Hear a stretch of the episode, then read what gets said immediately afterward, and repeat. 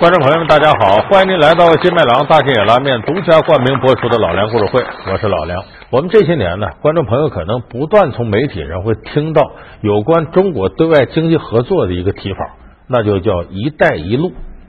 什么叫“一带一路”呢？“一路”指的是海上丝绸之路，“一带”指的是丝绸之路经济带。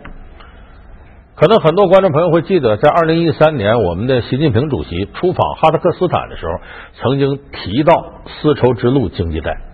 这个丝绸之路经济带呢，线路非常长，这边呢连着亚太经济圈，那边是欧洲经济圈，可以说这是世界上到现在为止发展潜力最为巨大的经济合作地带。那么，这个丝绸之路经济带开拓者是谁呢？是咱们中国人。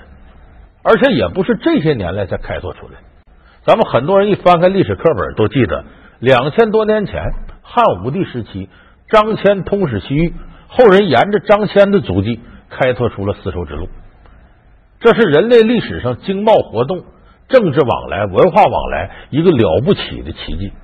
那咱们今天呢，就给大伙说说当年张骞是如何通使西域的。他自告奋勇勇闯西域戈壁，却遭遇同盟的无情抛弃。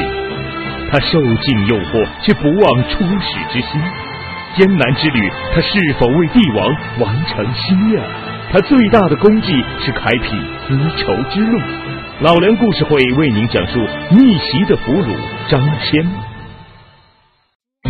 这是一个充满着艰辛的过程，是常人无法想象的一段旅途。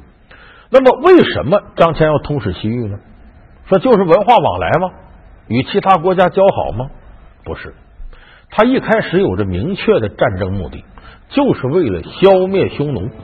从公元前二百零一年开始，野心勃勃的冒族单于就不断领兵南下，不堪洗脑的肉之人被迫西迁。此，祁连山与河西走廊成了匈奴人的天然木炭，他们由此握住了一把直插汉帝国西部边境的利剑。因为这个匈奴啊，在汉初的时候，成为大汉王朝的心头大患。当时匈奴呢，在春秋战国时期呢，就不断骚扰中国的北方。那么后来在楚汉相争时期呢，就是刘邦、项羽打仗的时候呢，匈奴。越来发展壮大，所以当时的刘邦呢，大汉初定的时候呢，也觉得要解决北方的问题，所以刘邦当年呢，带着三十二万大军呢，就要跟匈奴打一仗，结果让匈奴打的稀里哗啦的，困的刘邦七天都没吃没喝，所以在那以后呢，汉王朝这些统治者觉得干不过匈奴，所以不断采取呢，我给你点钱呐，给你点粮食啊，或者是和亲。把我的这个女儿嫁给你，你儿子采用这样一种方式。等到汉武帝这个时候，虽然小规模战争经常有，但整体上还是和亲呐，给人礼物啊，呃，祈求和平。汉武帝这个时候，我们都知道这个国力啊空前强盛，是汉朝最强大的时候。这时候骑兵训练呢，军事装备啊，这个包括这个国防开支，都达到了汉帝国一个鼎盛时期。所以这汉武帝不甘心。说，在我治下，怎么还向匈奴低头呢？他召集群臣，就如何应对匈奴的战略进行评议。五年来，汉武帝锐意改革，大力削藩，巩固中央政权的政治和经济实力。在军事上，他严厉督促各地行政官员广泛搜寻并储备良马。选拔卫青、公孙敖等一批年轻军官，展开军事训练。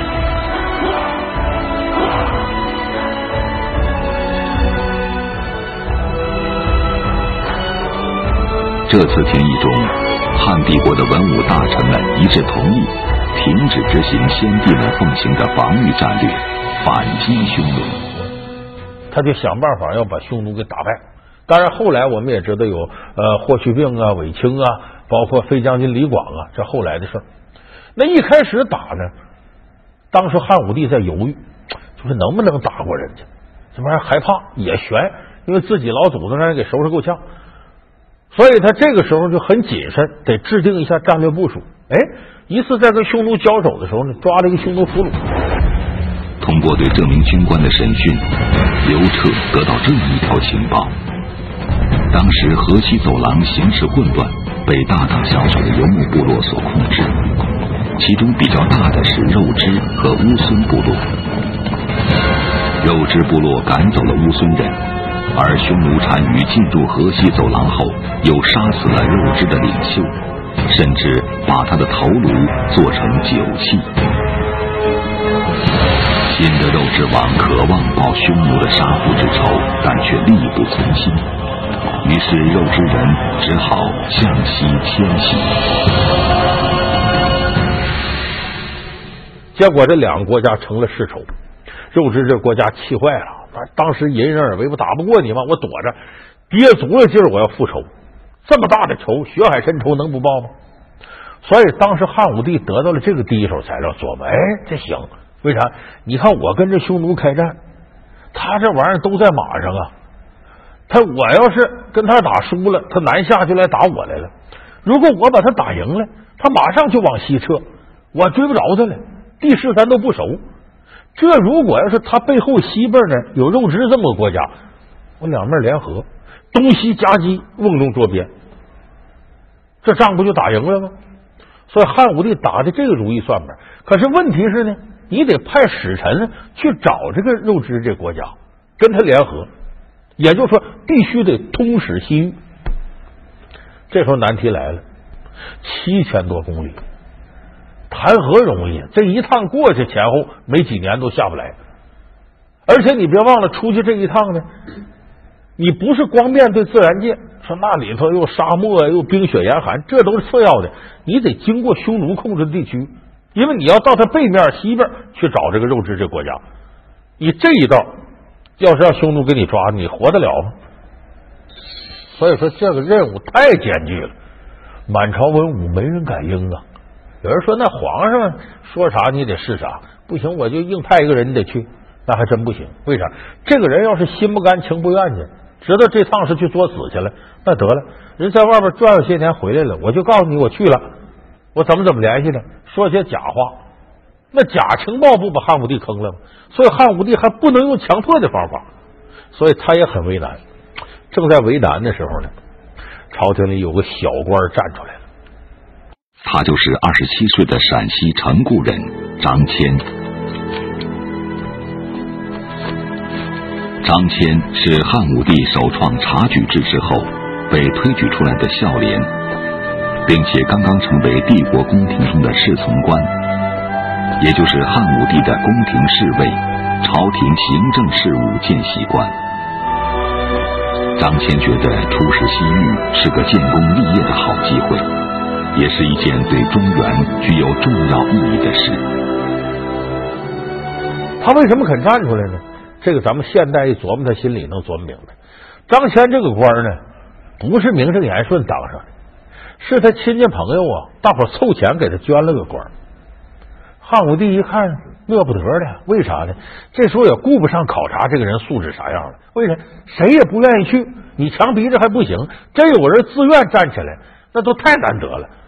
所以汉武帝马上就地给你升三级官，然后呢，呃，你挑人，挑随从，就这么张骞呢挑了一百来人，带上会这个匈奴话的翻译，呃，这翻译叫唐义甫。就是父亲的父这个字在古文里头不念父念辅，就是杜甫那个辅，和这个是通的，这人叫唐义甫。就这么带上翻译，这一百来人出发了。出发这一道呢，咱可以想见，它非常难。为什么难？我刚才除了说往西边走，过了玉门关以外呢，万里风沙，这沙漠一会儿热一会儿冷，早晚温差也大。要不新疆怎么说呢？叫早穿棉袄午穿纱，抱着火炉吃西瓜，温差特别大。所以这一趟的遭的罪就不用提了。你咱们现在到新疆去探险那些遭什么样罪你都干，何况中国古人什么现代仪器都没有。这一百来人一道啊，也死了些人，一点点往西靠，这就进入了匈奴控制的地区了。进入匈奴控制地区更要谨慎，你万一被抓了就完蛋了。要找到肉汁部落，就只能冒险穿过匈奴人严密控制的这条通道。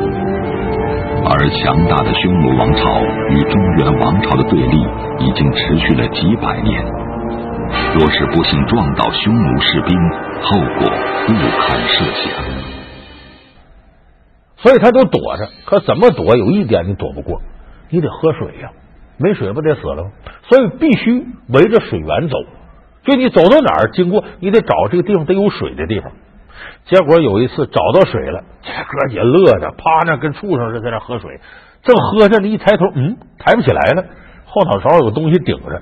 匈奴人上来拿兵器，赶住他，给摁住了，把这一百多人当时就给抓住了。老梁故事会为您讲述逆袭的俘虏张骞。老梁故事会是由金麦郎大金野拉面独家冠名播出。匈奴把他们抓住了，抓不得问呢。你这大队人马这一百多人你来干嘛来了？打仗来了吗？人不够啊！张骞咬紧牙关，打死我也不说，给我上刑。张骞是有这个刚性，上刑也不在乎，能扛住。下边有扛不住的，哎呀，老爷我招了，我们是大汉皇帝派我们来的，我们要找这个右支这个国家，你找他干嘛？我们准备联合收拾你啊！这兄弟说：“这能放过你们吗？都给我拿下！”说把他们杀了吗？那倒不是，匈奴有个惯例，就说你这汉族人我俘虏来的，只要你愿意接受我的刑罚，在你脸上刻字有人说那刻字刻字过去的人拿这个当奇耻大辱，有的人接受了。张骞死犟，不行，我不接受这侮辱。不，所以匈奴当时想呢，张骞是个硬汉子，怎么整也不行。那硬的不行，来软的，干嘛呢？呃，把他带到蜀国楼兰去。说怎么去楼兰干嘛呢？大伙听到那歌吧，楼兰姑娘那地方出混血美女，我给你配个美女，哎。但是匈奴人并没有放弃对这个来自中原王朝官员情感瓦解的努力。经由单于撮合，张骞娶了一个善良的匈奴女子。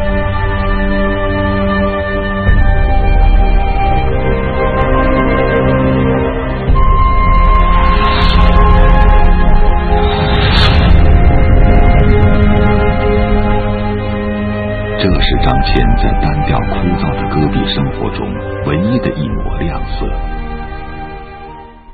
就这么着把这个张骞呢弄到楼兰这儿，干嘛让他去放羊？结果一待十年，这十年间呢，匈奴的警惕性就降低了。为啥？他也跑不了了。平常总看着他，说大白天我打猎去，累够呛回来还得看他。后来一看，他也跑不了，老牌都在这跑啥？一点点警惕性就放松。过了十年，张骞终于找到一个机会。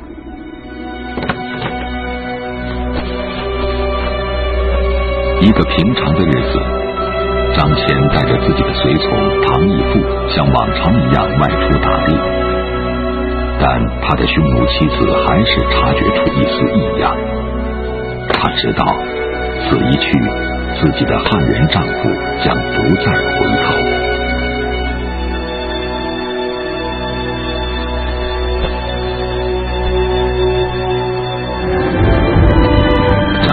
和唐义父穿着胡服，穿越匈奴人的关卡，一路狂奔。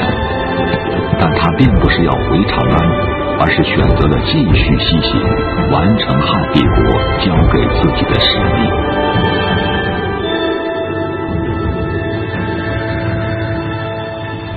带着这里头几个呀，还没死的，还愿意跟他跑的，就这么的，也就五六个人从匈奴这里跑出来了。跑出来了呢，说匈奴不追吗？这回追不好追，为啥呢？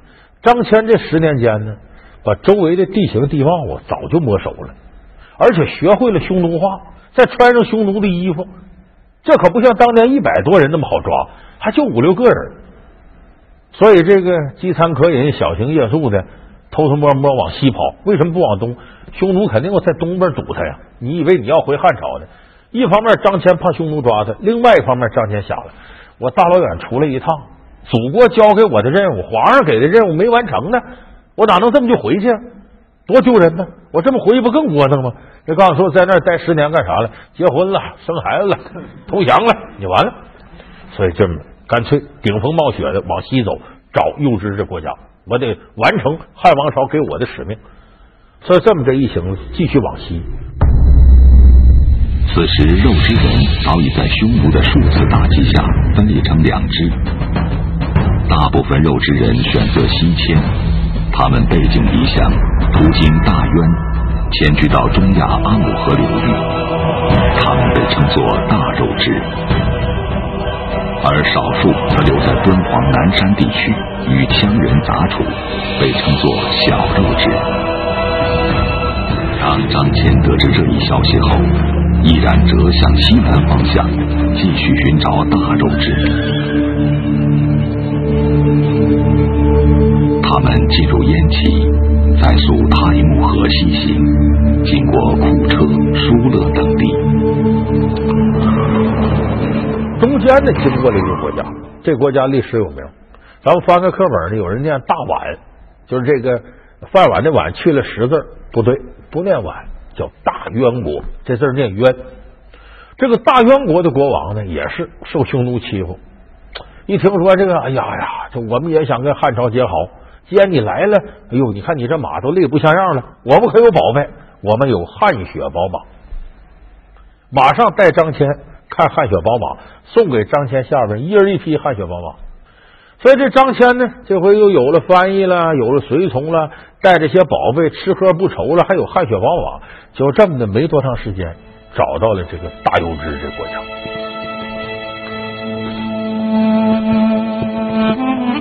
当大周之王见到这个来自遥远中原的汉人时，他格外的惊奇和钦佩，但对汉武帝联合攻击匈奴的提议并不感兴趣。他告诉张骞，这里土地肥沃，大陆之部落已经逐渐由游牧生活。过渡到安居下来、发展农业生产的状态，已经无意东还。张骞在大肉之滞留了一年多，再三邀请大肉之王，却得不到明确的答复。尽管他感到有些失望，但他的内心深处依然觉得不虚此行。张骞一看没戏了，没戏了怎么办呢？回去吧。虽然说没有完成政治任务，但这一趟张骞这个收获巨大。为啥呢？全面摸清了西域的情况，有哪些国家，哪个国家跟匈奴关系差，哪个国家跟匈奴关系好，这一带地形是什么？咱要打仗过来得备多少粮草？得穿什么样的衣服？匈奴的弱点是什么？风土民情是啥？这一趟这个资料太宝贵了，而且绝对独家，因为没有汉族人以前到过这儿。别说那时候没有，再往后多少年才轮到唐三藏往西取经去走那么一回，那一般人很难走这一条道。所以张骞呢，带着这个一小队人马，带着很丰富的资料往回走。回走他长记性啊，我可别走匈奴控制那地方，这要再抓着完了，我得躲着，在这个匈奴没占的地方。结果坏了，他跑出去一年多呀，原来不是匈奴占的地方，让匈奴给占了。张骞决定改变路线，通过青海羌人地区，以免遭到匈奴人的拦截。他们再次翻越帕米尔高原，沿昆仑山北路，经沙车、于田，也就是今天的和田，迂回北上，返回长安。意外的是，此时羌人也已沦为匈奴的附庸。张骞实在是时运不济，再次成为匈奴骑兵的俘虏。这一次，张骞认为自己必死无疑。回去又让匈奴给抓住，这抓住张骞说完了。这第二次抓住还有好吗？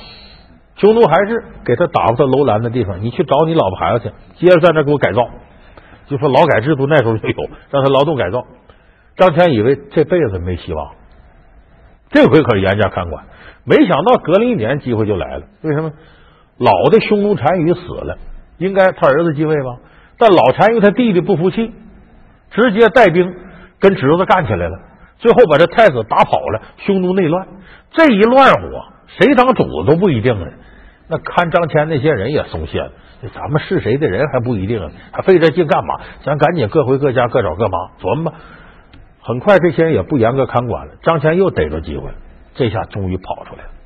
这回跑出来，身边就剩一个人，就是当初那个唐义府，就这么俩人。公元前一百二十六年春，匈奴君臣单于病逝，张骞抓住机会再次出逃。这一次，匈奴妻子义无反顾的和他一起踏上了东归的行程。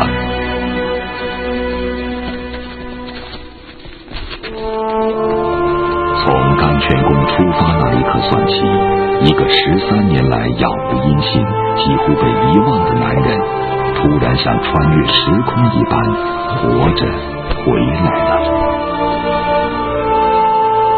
当这个男人再次望见巍峨的长安城时，匍匐在地，长跪不起。